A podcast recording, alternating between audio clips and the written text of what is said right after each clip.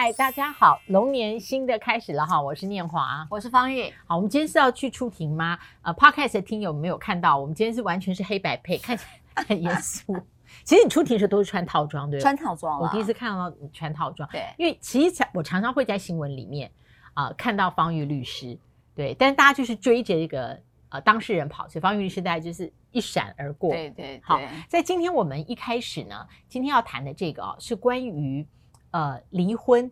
的原因，那离婚以后能不能做朋友？这个我们以前聊过。嗯、那这个是在呃兔年的几乎最后几天，然后我看到新闻里面，大概杨紫琼是一个让记者觉得很很能够亲近的女星，嗯、所以看起来就是有记者去跟她聊天。然后在聊天的时候呢，杨紫琼她说她是第一次哦，这么多年来再谈到她第一任婚姻，她第一任婚姻的呃，她前夫是香港名人潘迪生。那杨紫琼在聊天的时候，她讲到，她说其实那个时候她跟潘迪生离婚，她说是因为我生不出继承人哦啊，因为他们有很大的家业，确实需要继承人。那在这样一个现实的情况之下，我们离婚了。但杨紫琼说，但是后来她一直跟潘迪生保持很好的一个朋友，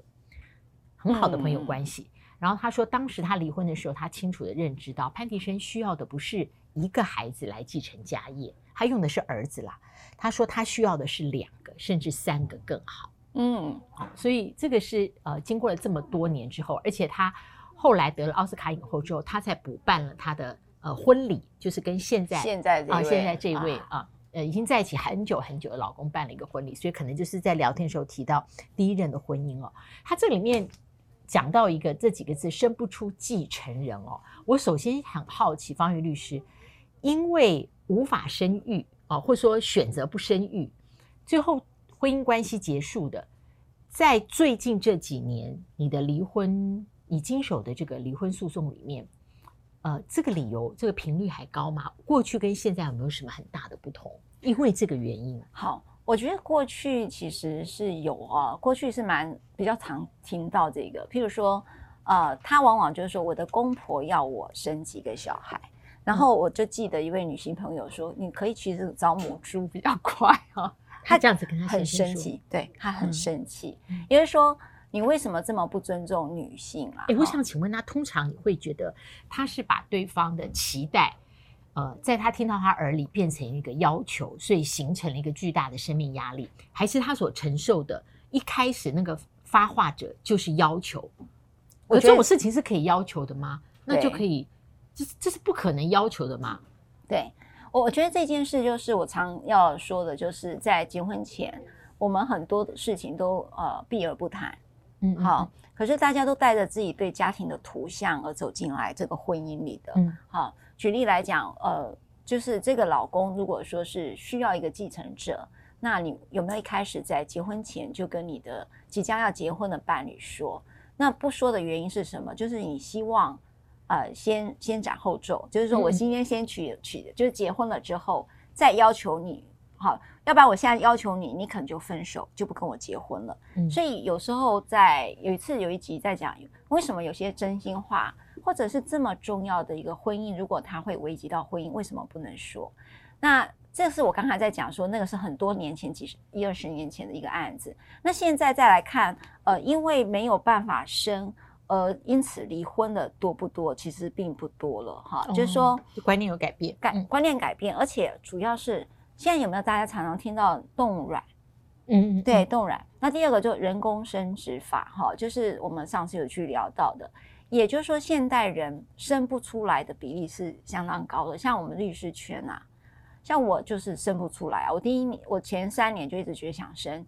当当我放弃的时候就怀孕了，就是后来教我了一件事情，嗯、平常心最好。就是我一直在量那个体温啊，在量我到底什么是排卵期。我发现哦，那个压力实在太大了哈。嗯嗯、那呃，就真的，所以我只生了一个，因为我也生不出第二个哈。就是说，工作压力大，其实让女性的孕育上变困难，还有那个时间上啦，就是说，可能两个人呃能够在一起的时间并不那么长哈。所以我觉得形成现代人所有人的压力就是。呃，孕育这件事情，还有呃，如何抚养他长大，也是一个压力期啊。所以现在好多人都透过了医疗的这种专业的方式来孕育下一代。所以呢，因此不生是有意的，不是不孕，而是因为不生。哈、嗯，这个是一个我比较看到的一个现象。嗯、那第二件事情就是比较多说，我观念上，因为我们讲这是杨紫琼嘛，他讲说当年，然后当年可能就是医学没那么进步，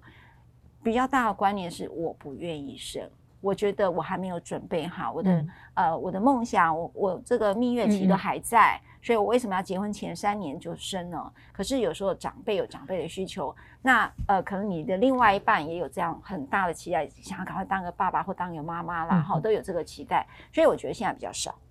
哦，好，所以就在你目前所遇到的这婚姻触礁，最后决定分手，呃，比较不像过去，像以往，对不对？对，就是有这么多的，是因为。没有孩子这件事情，双方意见不一，对啊，然后走向了离婚。那我觉得还有一个原因，是因为以前好像结婚这件事，他接下来呃处理的就是进入一个家庭状态，就是你离开你原生家庭，然后自己建构家庭。那但是现在好像我觉得结婚这件事比较是像说，我选择这个关系进入另外一种形式，嗯啊，我可能是同居关系，我可能没有同居，但是我有很亲密的关系。呃，然后后来结婚吧，那选这个关系是进入另外一种存在状态，而比较不那么多听人讨论到说结婚这个事情，它像一个路标指向了后面呃一个完全不同而且复杂化的家庭关系。我讲复杂化包括是呃父母对你这个家庭的期待，你的公婆或岳父母对这个家庭的期待，然后自己对这个家庭的期待，全部要经过很长的一个时间消化。现在的人好像不把结婚。呃，看成这样的一个 transformation，我觉得就是说，现在连办婚礼都变少了，对不对？你你觉得你有就是包呃，我们讲我们在职场应该会碰到很多包下一辈的那个红包嘛？我觉得怎么会这么少？对，哦哦，那我以为是我人缘不好。我就是说，现在好多我周遭的年轻人要结婚，他们的方法都是办结婚登记，嗯、然后呢，等到有空，然后再跟大家分享这个。呃，喜讯，然后就用婚宴的方式，其实是就是聚餐的概念啦。好多人现在都选择不想要去办结呃婚礼，然后就用一个结婚登记。那有时候他们是也确实想要孕育下一代，所以结婚登记之后，让孩子的身份是呃能够比较明确。通常好多的就想同居之后会进入婚姻，好多人就说那等到有孩子再说吧。那确实是很多的呃现代的男女啊。呃，应该也男男或女女啊，因为可以透过收出养嘛，哈、嗯，都有这样的一个看法。我觉得疫情四年也改变了很多。像、像这次春节，春节很好玩。呃，以前我姐姐呢会拿一张到我们家贴，因为我们家是呃我们的亲戚呃、嗯、会来，然后我们中间会有一次聚餐，大概快二十个人，嗯、就是我叔叔他们家有三代嘛，然后我姐姐以前会贴给说，呃，关于春节聚在一起长辈不能问的话，就开玩笑啊这样。哦然后他今年没有带来，然后我也忘记了。然后我就问其中有一对，我说：“哎，那你们有没有要补办婚礼啊？”哦，对，就是他们是在疫情期间啊、呃、结婚的。本来说去年要补办，后来到今年他们也就也哎，他们完全没有想到哎，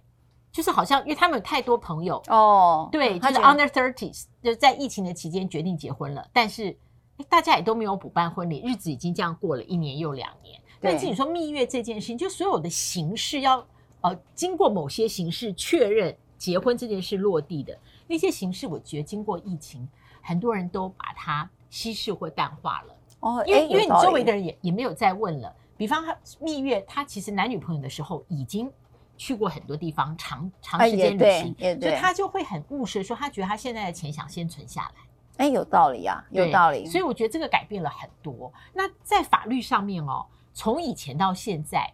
呃，当一方因为对方不生好，那我们讲可能就是男方控诉女方而要求离婚的，这个可不可以成为法判离婚的理由？进入司法、呃、基本上呢，在法律上很早年，你看哦，就是年纪够大就是这样，因为早年还有一个不能人道，会是一个离婚的理由。可是现在那个没有这个条文，实务上也已经比较不用这件事来处理了。也就是说，他以他们日后的婚姻破绽，譬如说我举例来讲，嗯、一个不婚不生啊，不对不起，结婚了而不生，嗯、那一个坚持要生，然后引起了口角，引起了冷暴力，或引起了冲突，嗯、或引起了分居，所以是以后面的后面的这件事在做判断，他不以前面，包括说哦，他一个月应该几次性生活，举例像这种，基本上。呃，法院虽然还有时候会再问，哈，就你们最后一次性生活是什么时候？收到税单心慌慌，五月到汉堡王用餐，Holy 新嘎五村，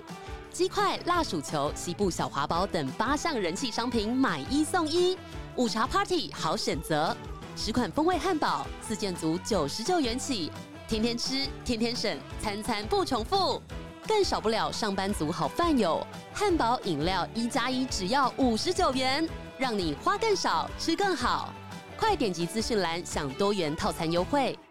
上，呃。法院虽然还有时候会再问，哈，就你们最后一次性生活是什么时候？不行夫妻之实，好像是不是可以成为判决理由？他就说没有夫妻之实，就只有夫妻之名，哈。那有时候法官实务上的法官也很会问这一题啦，好，嗯、但是不见得每一个都这样问的。我要讲，只是说实务上法官只是要知道你们在一个夫妻的实质关系下到底有多久。那分居的本身就会说，哦，所以你们客观上已经没有夫妻之实很久了，就当做婚姻有重大事。有，然后让所有的人跟以以这样的标准都会想要离婚，而没有继续这个婚姻的意愿，都是用重大事由，百分之八十六左右，全部都是用重大事由来做判决。目前的离婚，那再加上呃，我们在前几集有谈过叫限判四，那也就是在让台湾的离婚又放宽了那个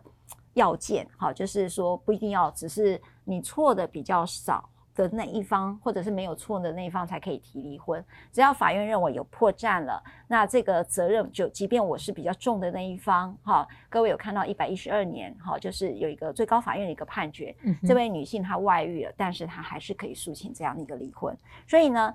她以后面，而不是以这个不孕或不生来作为她离婚的主要理由。好，所以在呃，我们看到离婚的这个理由。呃，书上面可能不会这样写，但它可能会成为法官衡情着理，对对，一个判断的一个标准之一啦，参考之一。但是在今天，我觉得杨紫琼的这个呃，不管他就是生了，呃，就是他不能生，因此而放手了这件事，老师你有没有什么样一个观点在这一集跟大家分享？呃，其实这个记者在做这个报道的时候哦，他后面我相信他是比较想。呃，反映出杨紫琼的态度，因为这个杨紫琼在聊的时候，他说当下是非常的艰难啦。他说，但是很多事情只要放手，当下非常的艰难，但最终会有不错的结果。我马上就想到，呃，在这两年来听方玉律师讲三十年职业生涯很多案子里面哦，呃，在离婚的时候，怎么样从当时的情绪走出来？这个其实无非我相信，因为跟方玉律师。呃，做这个离婚诉讼的客户，方玉律师大部分都会介绍他们。同时，如果需要进行咨商的时候，对不对？嗯。所以杨子琼这里面讲的，呃，当下非常艰难，但很多事情只要懂得放手，他的人生经验往回看，结果都是相当不错的。那很多人说我最难的就是在纠结的时候，我很难处理某一些情绪点。那当我们提到离婚的时候，或者是被离婚，通常有哪些？呃，纠结的情绪点其实是可以透过智商来处理的。嗯嗯，我觉得呃，我觉得智商这件事情有一些事情是处理比较内在的哈。有时候处理关系是有点困难，关系就是对话。对，不管他是最后是走向离婚，或者是继续这段婚姻，对话都是一个必然在这件事情要做的一个告。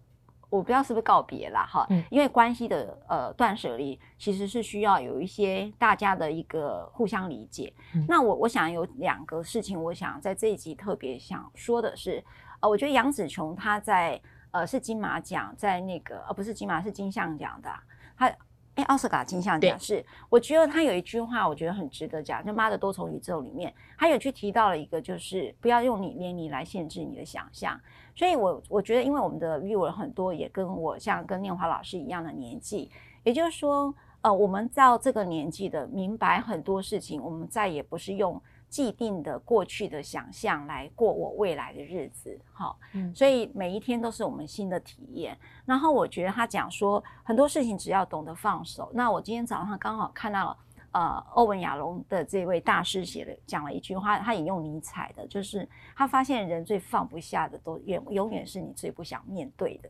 也就是说，你有没有发现大家抓住过去这件事是你不最不想面对，但是你永远最放不下哈，所以。呃，我觉得杨紫琼说，我其实她可能跟潘迪生是，呃，就是跟她前夫是一个很好的朋友，也很好的关系，就想有伴关系的一个很好的夫妻。但是为了一个呃客观上事业的传宗接代，因此断了一个夫妻的关系，这件事情对于他来讲是太难放手，因为两个还有爱。可是却一个呃一个很客观事实的事情是两个都无法克服的，所以如何在爱里头去解决两个都无法克服的事情，而且呢去掉了角色关系还在，我觉得这是一件非常好的一个呃，我觉得给我很大的启示啦。嗯，我想这个为什么我们说有公众影响力的人哦，这个影响力是发挥在什么地方？呃，还好这个时代已经完完全全的变了，嗯，以前好像大家都会期待。somehow 要教中教孝，呃，然后很多人在寻求有影响力的人，想听的都是成功经验。嗯，我不是说离婚是挫败经验，而我是说他通常不被定义为呃典范型的成功经验。但是我发现杨子琼的这样的一个分享，为什么在呃一月三十一号那天有这么多？我在不同的媒体都有看到他这样的一个聊天谈话被成为新闻报道。那显然是他的影响力对很多人来讲具有某一种醍醐灌顶。一种敲醒的那个敲门的这个声音，嗯、那他讲起来，大家觉得特别的能够入心跟连接。嗯，嗯好，谢谢大家收听跟收看今天的《不爱就散》，新的一年欢迎大家继续支持我们，能够分享、按赞、开启小铃铛，希望能够订阅，还有就是我们的 Podcast, Podcast 听友呢也下载，能够给五星好评，谢谢。好，希望我们每一期的 Podcast 下载呢，能够继续维持我们兔年的好成绩，平均能够超过四千，突破五千。嗯，也欢迎你继续收听收看，我们下次再会。拜拜。